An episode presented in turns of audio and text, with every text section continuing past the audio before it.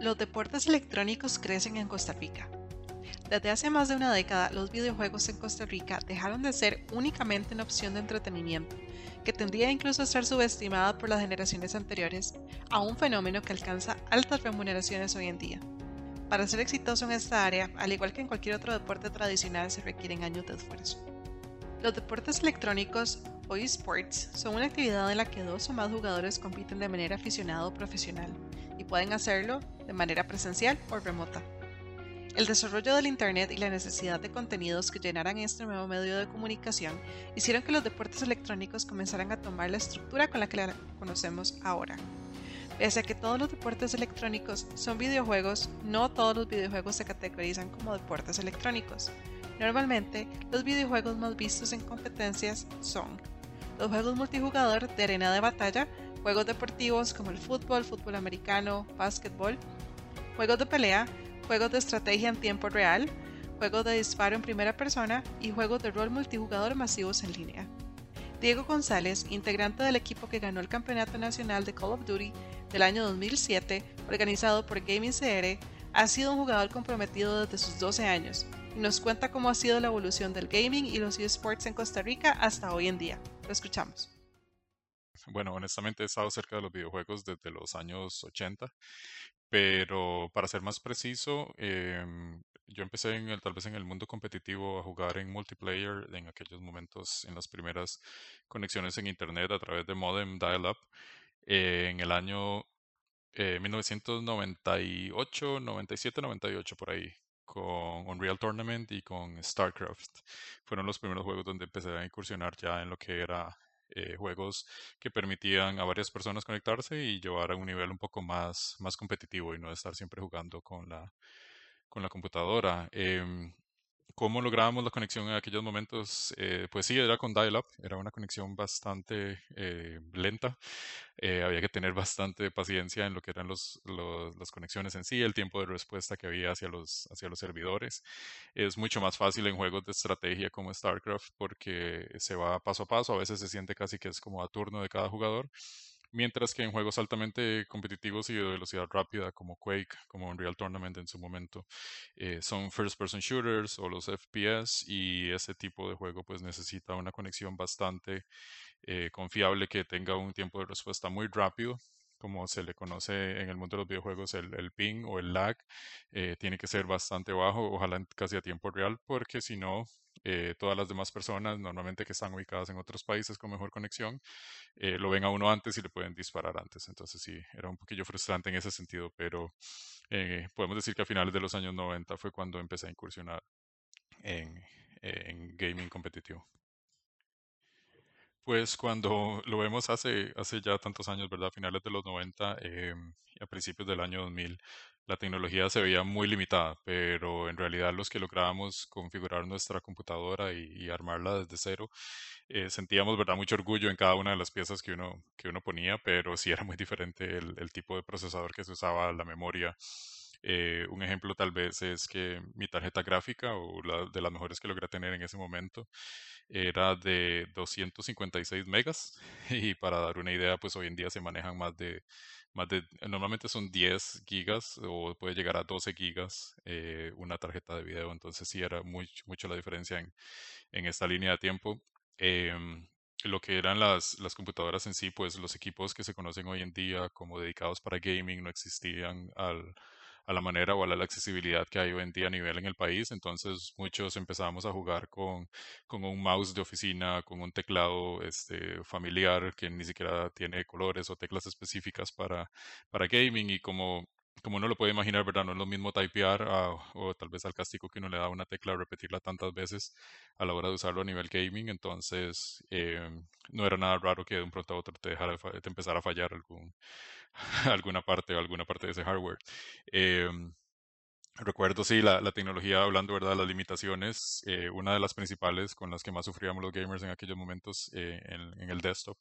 era las fuentes de poder. Pues en, el país se conseguían fuentes de poder bastante limitadas que tal vez no rendían lo que una tarjeta de video y el procesador que uno quería tener en el momento. Entonces, eh, si mal no me equivoco, fueron de tres, tres o cuatro fuentes de poder que se me quemaron en el proceso de construir mi propia compu, por el simple hecho de que eh, no tenían la suficiente capacidad para el manejo de, de voltaje que, que, requerían nuestras, nuestras computadoras. Entonces fue todo un proceso de prueba y error y de, de, esperar y ya más adelante pues empezar a importar a través de compras por internet como Amazon o, o eBay. Honestamente la, la, evolución del internet ayudó, este, como, como explicaba anteriormente, en lo que es la velocidad de respuesta eh, empezó a ser mucho más eh, fácil para las personas apreciar lo que era la competitividad en línea y dejar de jugar en contra de la computadora, como empezaron a entrar las conexiones eh, DSL y también las de cable. Eh, en aquellos momentos, pues brincar de un modem de, de dial-up a una conexión de al menos medio mega, un mega en su momento, ¿verdad?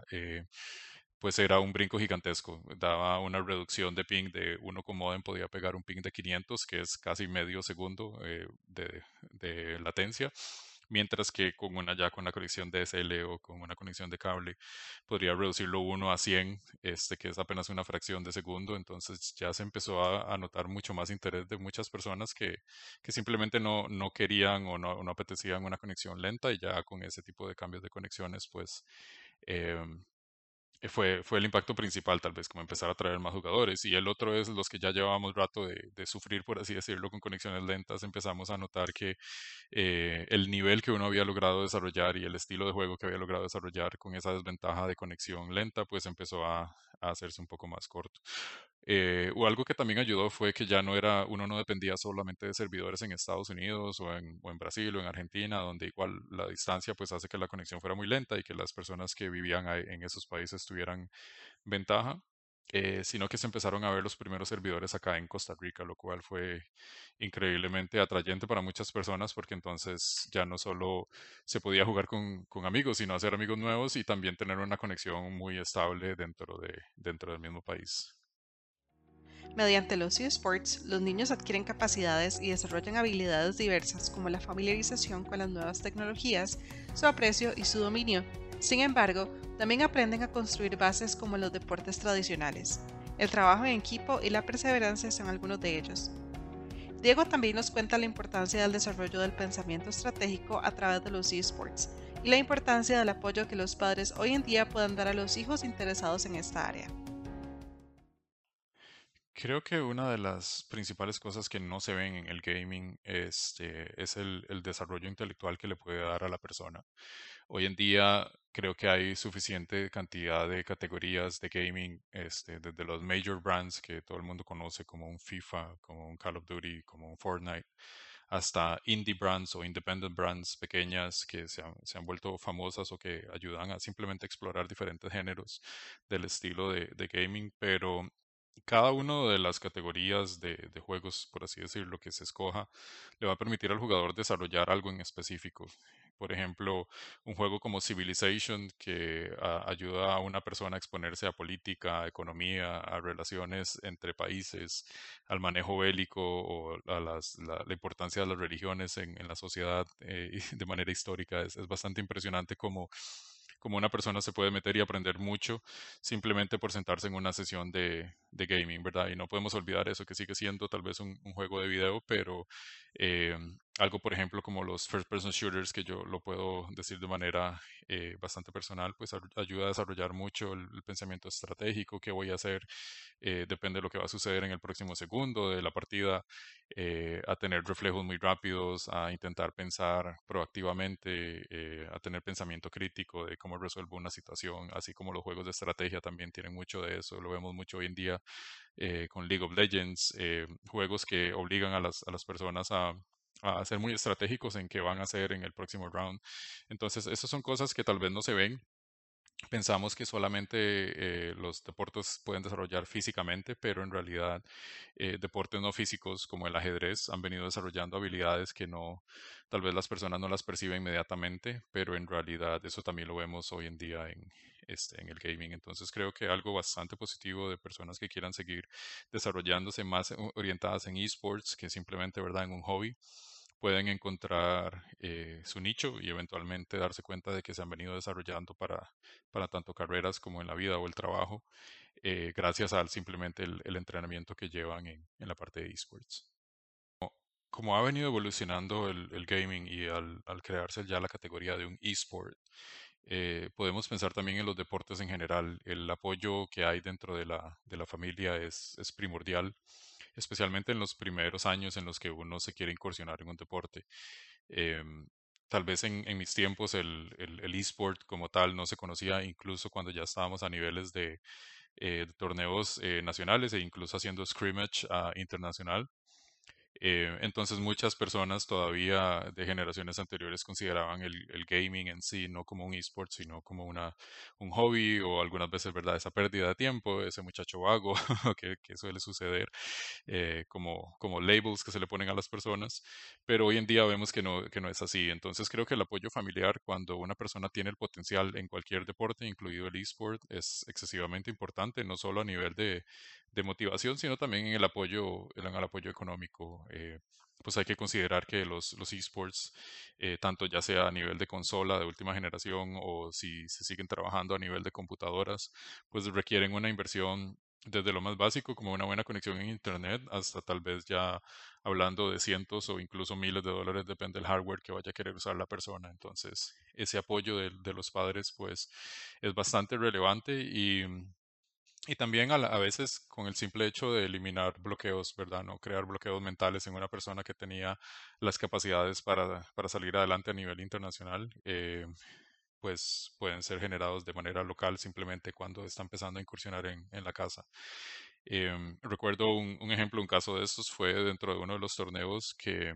muchas personas lo vieron como un hobby sin sentido, que era Guitar Hero, era simplemente por diversión en la casa y uno de los representantes de, de Costa Rica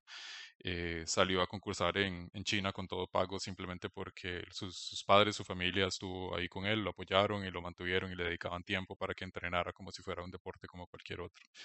Entonces sí, sí creo que el, el apoyo familiar puede llegar mucho más allá de lo que la gente normalmente lo, lo considera. Con el crecimiento acelerado de la tecnología, la comunidad gamer del país está muy emocionada. Las expectativas son cada vez más altas y esperamos ver a nuestros gamers crecer y sobresalir internacionalmente.